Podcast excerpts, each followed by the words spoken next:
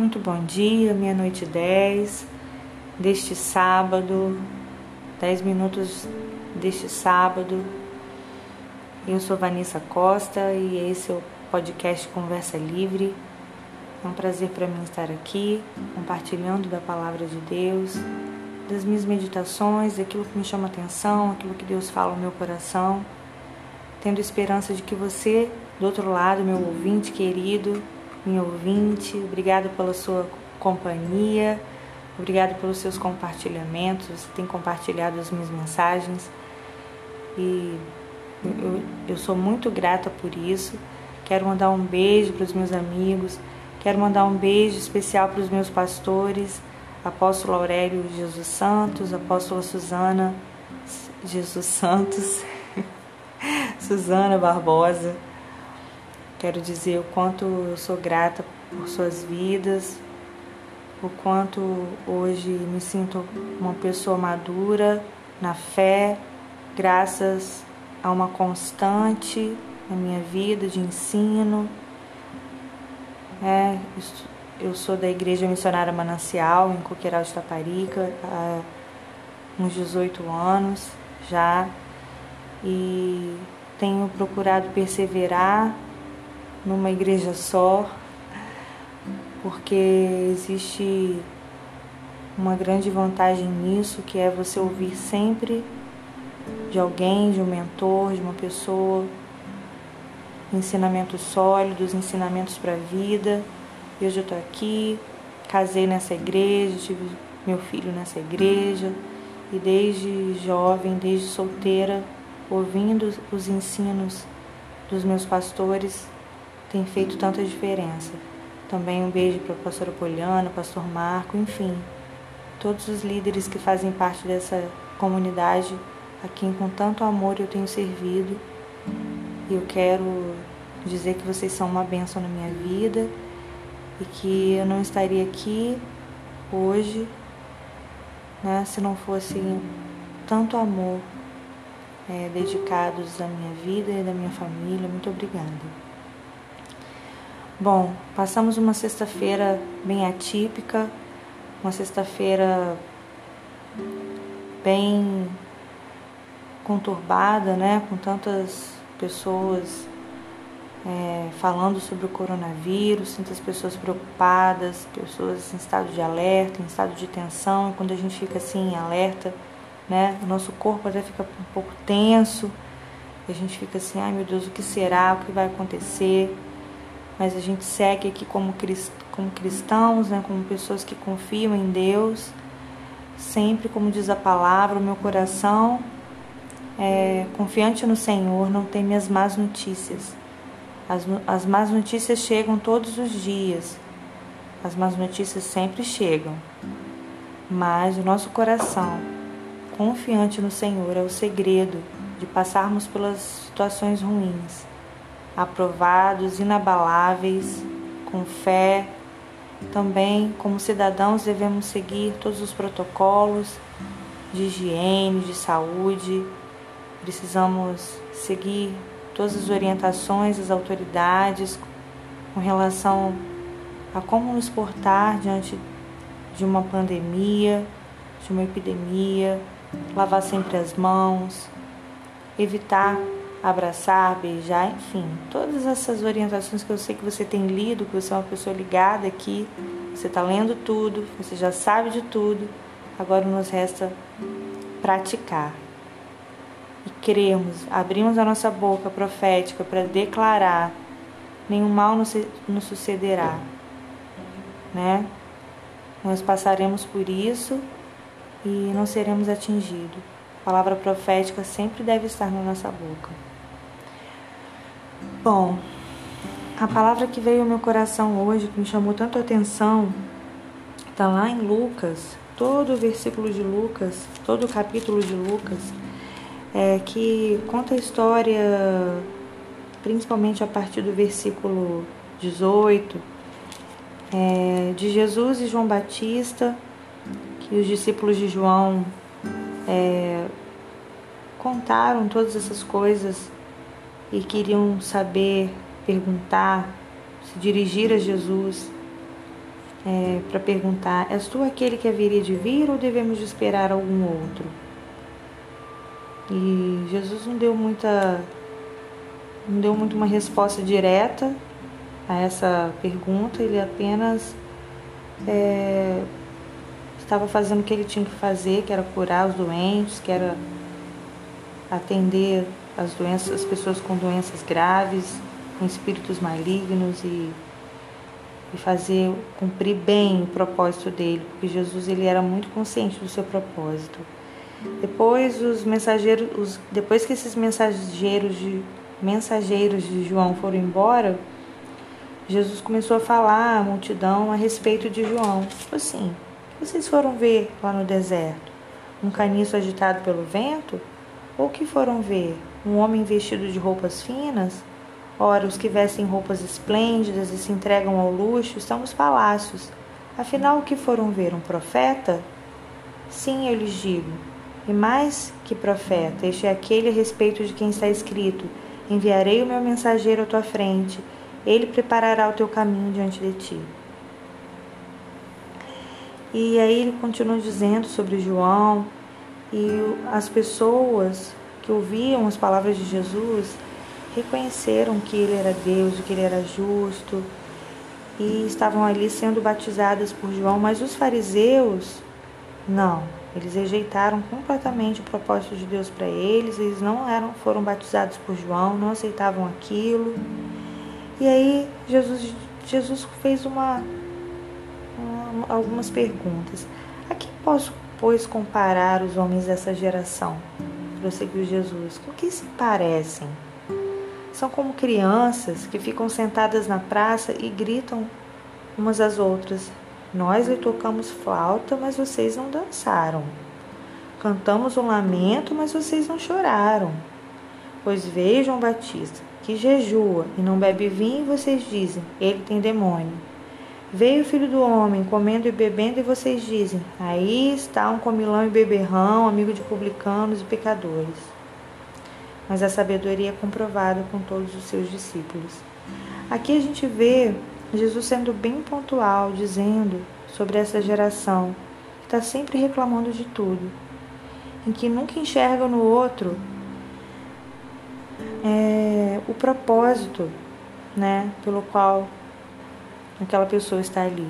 Nós devemos, quando olhamos para outra pessoa, a gente não deve só enxergar a pessoa em si, mas nós devemos enxergar o seu propósito.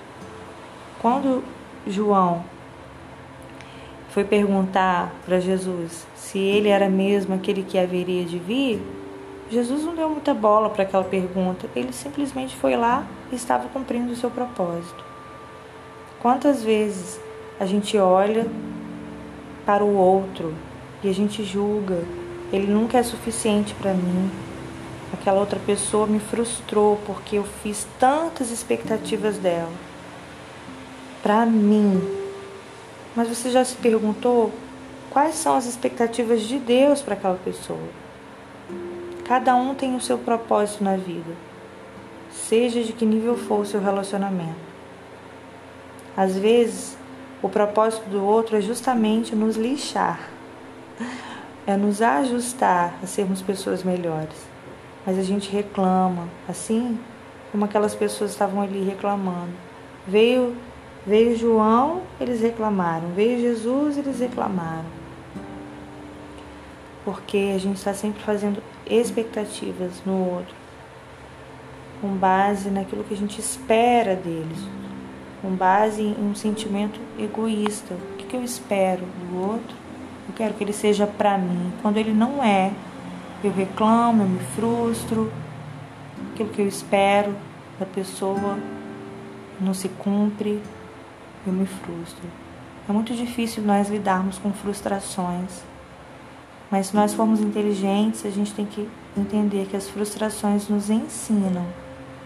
As frustrações devem nos ensinar sobre Jesus. Jesus é aquele que nunca vai nos frustrar. Pelo contrário, ele vai nos ensinar a sempre olhar para ele e para o outro, enxergando o seu propósito. Jesus veio na terra com propósito, não de fazer, não de agradar o outro, mas de se doar. Ele estava ali se doando, curando, estendendo a sua mão para curar pessoas de doenças graves, pessoas enfermas, pessoas endemoniadas, pessoas passando por problemas. Ele estava ali cumprindo o seu propósito. Não estava tão preocupado em agradar o outro. Eu sei que muitas pessoas esperavam que se Jesus mesmo fosse o filho de Deus, talvez ele viesse de uma maneira mais gloriosa. Oh, o filho de Deus tem que vir. Mas ele decidiu abrir mão de tudo isso. Ele decidiu abrir mão de sua glória, abrir mão de tudo aquilo que, que ele tem o poder, teria né, naquele momento o poder para poder fazer um show. Ele, ele não, tava, não estava a fim de fazer show nenhum, ele estava a fim de cumprir o seu propósito.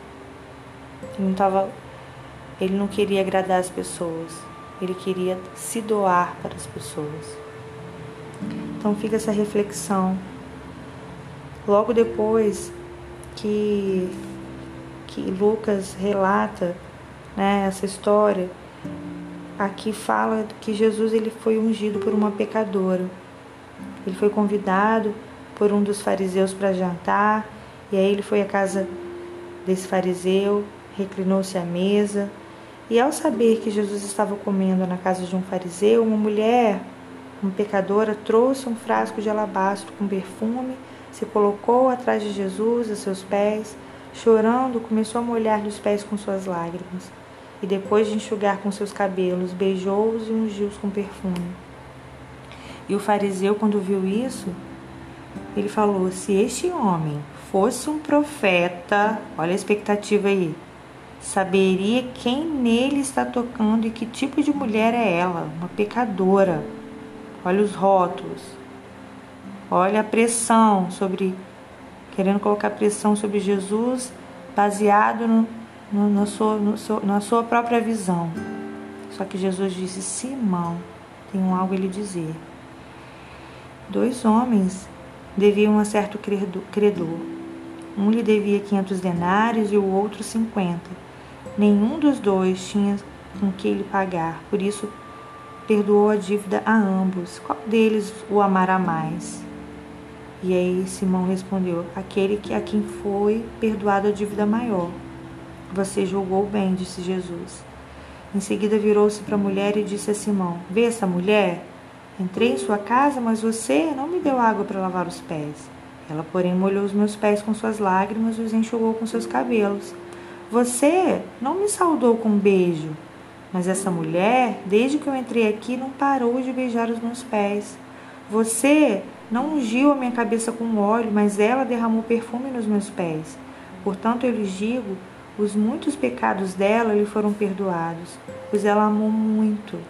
Mas aquele a quem pouco foi perdoado, pouco ama. Então Jesus disse a ela: Seus pecados estão perdoados.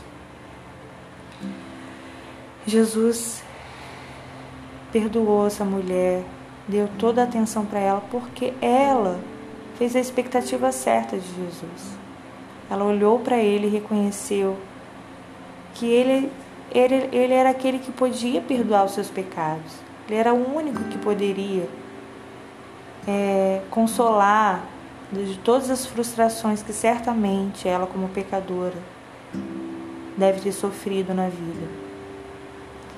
Isso me faz refletir de que Jesus, ele, ele é aquele a quem eu sempre devo me reportar, como alguém que nunca vai me frustrar, como alguém que nunca vai é, me frustrar com relação àquilo que Ele pode me oferecer, que é a salvação, que é a libertação, que é a cura das minhas enfermidades, que é a cura das minhas emoções e a cura também de todas as minhas frustrações.